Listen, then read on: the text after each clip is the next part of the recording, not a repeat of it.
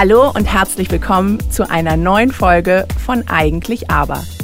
Ich bin Ariane Filburg, Coach und Trainerin und spreche in meiner Podcast-Reihe Eigentlich Aber über die inneren und äußeren Widersprüche, denen wir in unserem Alltag begegnen. Für mehr Informationen über Eigentlich Aber lade ich euch ein, die Folge 0 zu hören. Weihnachtszeit, was für eine schöne Zeit. Geschmückte Straßenzüge, nach Weihnachtsbäckerei duftende Küchen, der besinnliche Tee im adventgeschmückten Heim und lauter harmonische und glückselige Menschen. Wunderbar.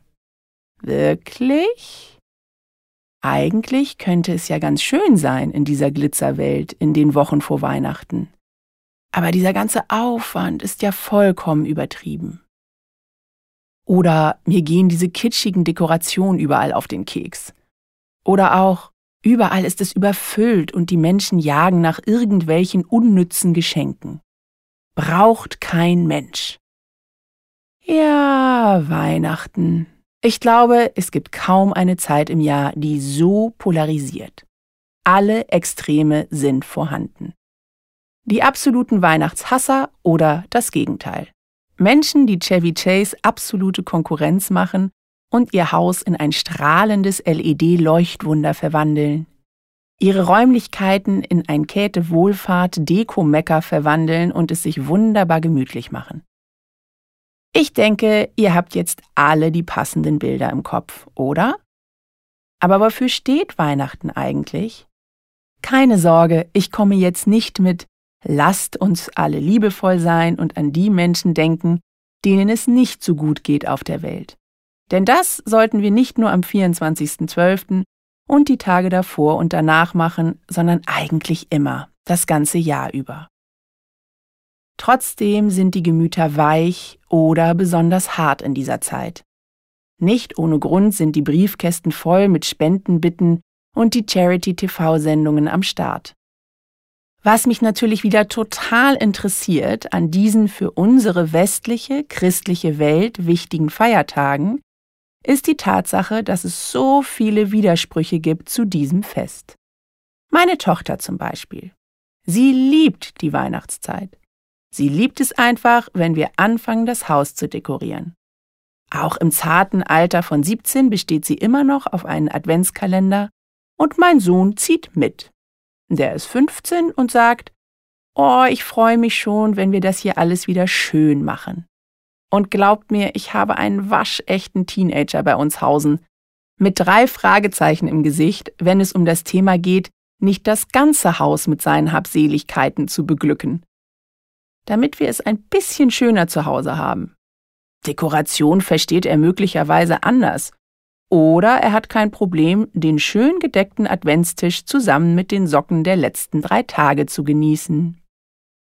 Ich habe die Erfahrung gemacht, im beruflichen wie auch im privaten, dass dieses Fest oftmals etwas erzwingt. Es ist einfach vollkommen utopisch, wenn ich 360 Tage im Jahr eher Ebenezer Scrooge bin. Ihr wisst, der missmutige reiche Mann, erfunden von Charles Dickens, der nur Missgunst und Bitterkeit walten lässt und in einem Traum, wo ihn drei Geister erscheinen, sieht, was er eigentlich bei anderen Menschen, Angestellten und Familienmitgliedern anrichtet. Und dann, geläutert von dieser Selbsterkenntnis, zur großzügigen und liebevollen Vaterfigur wird. Also, ich bin 362 Tage im Jahr eine bestimmte Person und soll dann einfach so drei Tage im Jahr ein anderer Mensch sein? Das ist Zündstoff für Konflikte. Vor ein paar Jahren hatte ich eine junge Frau bei mir, die spätestens Mitte Dezember ein angespanntes Nervenbündel war. Ich habe sie kennengelernt als liebevollen, warmherzigen Familienmenschen. Sie hatte einen großen Freundeskreis, eine Familie, bei der sie sich geborgen fühlte. Alles gut. Naja, fast. Der Besuch bei den Schwiegereltern stand bevor. Seitdem sie mit ihrem Freund zusammen war, war Weihnachten am 25.12. zu Ende. Beziehungsweise hat ihr dann einfach keinen Spaß mehr gemacht. Nach dem Weihnachtsfest Wie sie es gewohnt war und liebte am 24.12., musste es am nächsten Tag aufs Land zu den Schwiegereltern in Späh gehen. Du kannst dir das nicht vorstellen, so meine Klientin. Wir sitzen da mehr oder weniger schweigend zusammen, unterhalten uns ein wenig über die Nachbarn und probieren die Zeit mit Essen zu stopfen. Auf die Frage, was ihr Freund davon halte, ob man den Weihnachtsbesuch nicht vor oder nach verlegen könne, antwortete sie, dass er das zwar auch alles anders als schön fände, aber sich immer unglaublich viel Mühe gäbe, damit seine Eltern und Geschwister es schön hätten. Er kocht vor und schlimmer noch, es wird auch für jeden auf Krampf, so meine Klientin, ein Geschenk gekauft. Das komplette Pflichtprogramm wird abgespult. Aber nicht gelebt. Und darin liegt der riesengroße Widerstand, den meine Klientin in sich spürte und der von Jahr zu Jahr größer wurde. Als sie dann noch halb wütend, halb geknickt gesagt hat, eigentlich mag ich Weihnachten ja, aber das ist nur schrecklich, wussten wir beide, dass dringend eine Lösung her musste. Ihr könnt es euch schon denken, worin die Lösung begraben lag. In ihren Werten. Interessanterweise hat sich ihr Wert der Authentizität besonders angegriffen gefühlt, wie auch Wärme und Geborgenheit. Sie hatte selbst noch ein paar offene Rechnungen mit diesen Werten, wie sich bei der Wertearbeit herausgestellt hat. Als wir die gelöst haben, konnte sie aktiv mit ihrem Freund nach einer Lösung suchen. Der wiederum hat ja gemerkt, dass seine Freundin sich total unwohl bei der Weihnachtszeremonie in seinem Elternhaus fühlte. Er war dann seinerseits zerrissen, weil er so etwas wie Scham seiner Freundin gegenüber empfunden hat und gleichzeitig die emotionale Verantwortung gegenüber seiner Eltern.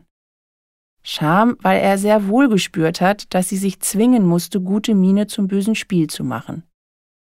Das hat sie wiederum gespürt und es tat ihr leid. Puh, was für ein Wust von unterdrückten Emotionen. Und das beim Fest der Liebe, also, nach Lösung und Erleichterung der inneren Blockaden bei meiner Klientin konnte eben besagte Lösung gefunden werden. Beziehungsweise, und das passiert sehr oft nach Lösung eines Konflikts, die äußeren Umstände änderten sich nicht, aber der Umgang und somit das mitschwingende subjektive Gefühl. Fortan ist sie immer noch mit ihrem Freund zur Schwiegerfamilie gefahren. Sie ist aber deutlich entspannter damit umgegangen. Sie konnte Akzeptanz walten lassen und erkennen, was eigentlich los ist. Ein Familiensystem, das es nie gelernt hat, ehrliche Emotionalität zu leben, kann es auch nicht an drei Tagen im Jahr machen. Veränderung braucht eine lange Zeit und ich kann nicht erwarten, dass ich innerhalb von drei Tagen ein neuer Mensch bin. Zumal ich überhaupt erstmal die Bereitschaft zur Veränderung haben muss. Aber ich bin durchaus dazu imstande, etwaige auf Krawall gebürstete Stimmen in mir auf Pausenmodus zu stellen. Das ist etwas anderes als einfach unterdrücken. Denn ich weiß ja, wenn ich im Reinen bin mit den Widerständen, wofür sie stehen. Meine Klientin hat den persönlichen Stress, den sie noch auf dem Thema Authentizität, Geborgenheit und Wärme stehen hatte, gelöst. Und dann hat sie eine Wertehierarchie gebaut. Denn der oberste Wert in diesem Kontext ist bei ihr die Liebe. Ja, im Hause ihrer Schwiegereltern herrschte nicht dieselbe Wärme und Festlichkeit, wie sie es für sich gewohnt war. Aber zu sehen, wie ihr Freund sich Mühe gibt und das aus Liebe, hat ihren Liebeswert wieder vollends erfüllt. Klingt kitschig? Darf es auch. Schließlich ist Weihnachten. Und sie war ja nicht gezwungen, dort einzuziehen. Dadurch, dass sie nunmehr gelassen war, war es auch ihr Freund und es wurde fortan auf eine andere Art und Weise ein schönes Fest. Interessant, oder? Immer wieder faszinierend, dass die Lösung eines Konflikts so gut wie nie beim Verstand liegt. Denn vor der Lösung des Konflikts war die Klientin für so eine Einsicht und Umgang mit der ganzen Situation nicht bereit. Danach schon. Dieses Jahr ist natürlich nochmal eine weitere Herausforderung auf der Tagesordnung. Viele Menschen, die für sich festgestellt haben, dass ihnen der ganze Weihnachtszauber wirklich zu viel ist und ihre Lösung eine Reise ist, können das nicht machen. Oder wir müssen wählen, mit wem wir nun Weihnachten feiern. Und das hoffentlich nicht bei Karpfen, Würstchen oder Kipferl im Mund, die bitter schmecken, weil wir das Gefühl haben, die Fallzahlen in die Höhe schnellen zu lassen, weil wir mit ein paar ausgewählten lieben Menschen zusammen sind. Ja, wir sind gefordert dieses Jahr. Ich weiß, was ich mache. Die Traditionen, die uns in unserer Familie wichtig sind, halte ich aufrecht. Und das, was nicht geht, erkenne ich an und freue mich aufs nächste Jahr, wo es hoffentlich wieder möglich sein wird. Das Treffen auf dem Weihnachtsmarkt, das Adventsessen mit fünf verschiedenen Haushalten, in großer Gruppe Spaß haben. Und wie jedes Jahr respektiere, akzeptiere ich jegliche Form von Tradition von Weihnachten feiern bei den Menschen um mich herum. Zum Glück schreibt uns keiner vor, wie wir dieses Fest und die Zeit davor in unserem eigenen Mikrokosmos zu feiern haben. Es ist doch die Zeit der Besinnlichkeit, die jahrelang durch den Konsumwahn zu kurz gekommen ist. Dieses Jahr wird von außen entschleunigt. Das können wir doof finden, aber wir können es gerade nicht ändern. Also haben wir wie immer die Wahl, uns dadurch unser Fest vermiesen zu lassen oder es anders schön zu machen. Vielleicht schalte ich mich per Zoom mit Freunden zusammen, damit wir laut Odu Fröhliche schmettern. Ich weiß noch nicht so genau, aber genau die Gedanken, die ich mir gerade mache, während ich diese Folge für euch zusammenstelle, machen mir Freude. Kreativ werden, sich überlegen, wie wir es hinkriegen können, dieses Weihnachten zu einem außergewöhnlich schönen Weihnachten zu machen. Statt über alles nachzudenken, was wir nicht machen können, zu bedenken, was wir stattdessen machen können. Also lauthals singen kann ich auf jeden Fall auch zu Hause und mein Nachbar in der Kirche fühlt sich nicht durch eine möglicherweise zu laute und schief klingende Stimme gestört. Und ich muss mir auch nicht die Füße in den Bauch stehen, weil ich wie immer viel zu spät in der Kirche erschienen bin. Eben habe ich euch von der Klientin und ihrem Konflikt erzählt. Es gibt ja diese Grundannahme beim Coaching, die da heißt, ich bin okay und du bist okay. Was so viel heißt, meine Welt, wie ich sie sehe, ist für mich passend, deine Welt, wie du sie siehst, ist für dich passend. Und passend ist in diesem Fall leider nicht immer angenehm.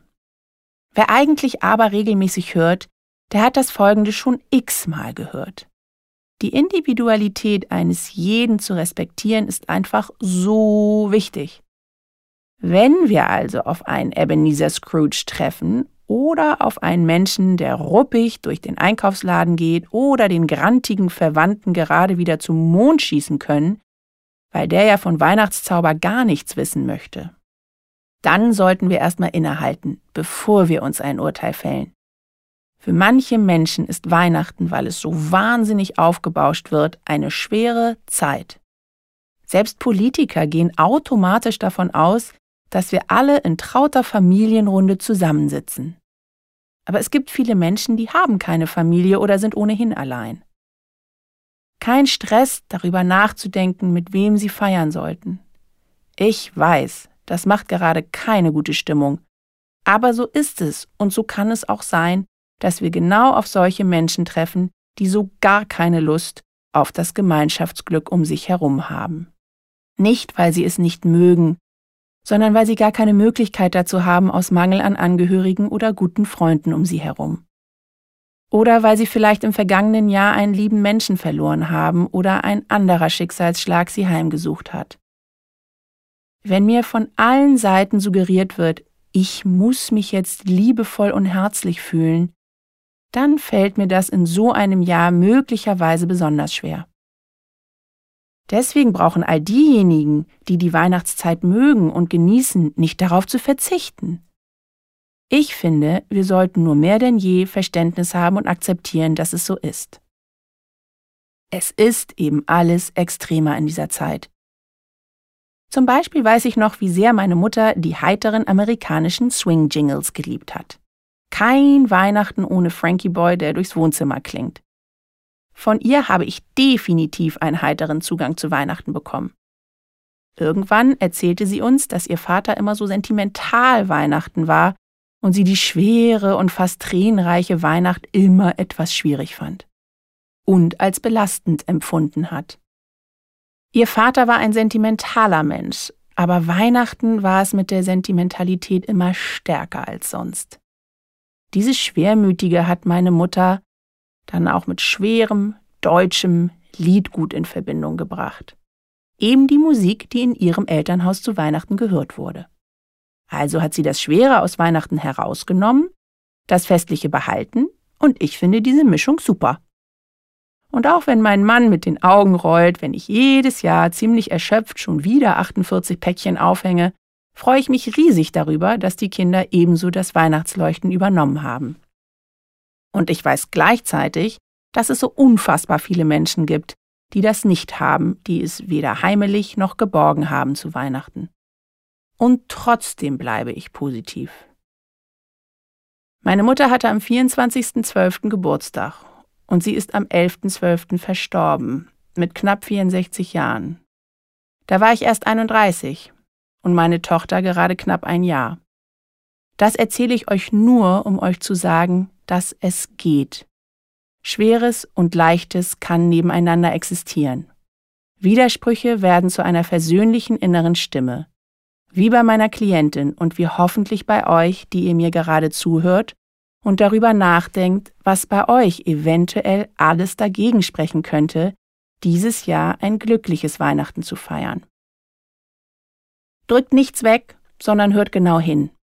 Weihnachten ist das Fest der Liebe, auch der Selbstliebe. Macht's euch einfach auf eure Weise schön. Pommes frites mit Buletten? Why not?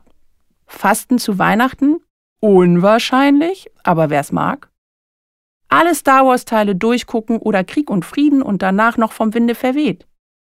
Für alle, die mit den letzteren Filmen nichts anfangen können, schaut auf Netflix oder einem anderen Streamingdienst. Irgendwo sind diese Klassiker zu finden.